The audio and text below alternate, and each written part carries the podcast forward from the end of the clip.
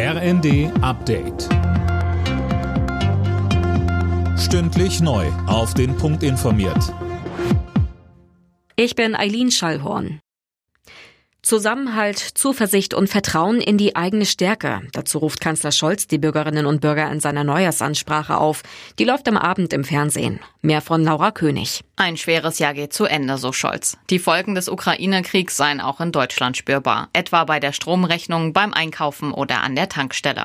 Scholz geht aber mit Hoffnung ins neue Jahr. Deutschland sei ein starkes Land, das mit Tempo an einer sicheren Zukunft arbeitet.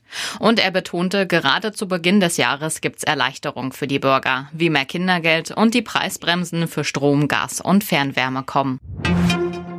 Wegen der explodierenden Corona-Zahlen in China führen auch Großbritannien und Frankreich eine Testpflicht für Reisende aus der Volksrepublik ein.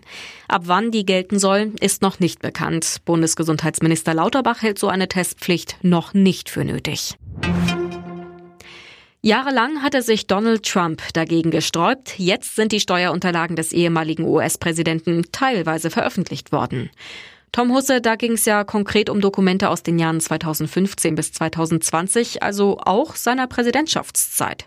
Ja, und die haben gezeigt, dass Trump kaum oder gar keine Steuern gezahlt hat. Für Trump ist die Veröffentlichung der Unterlagen jetzt natürlich eine gewaltige Schlappe, denn er will ja wieder als Präsident kandidieren und da könnten die Dokumente nochmal relevant werden.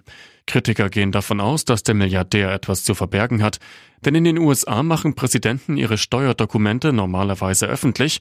Trump hatte sich aber juristisch dagegen gewehrt und war dann vor dem obersten Gericht gescheitert. Nach wochenlangen Spekulationen ist es jetzt offiziell. Cristiano Ronaldo verabschiedet sich vom europäischen Fußball und wechselt nach Saudi-Arabien.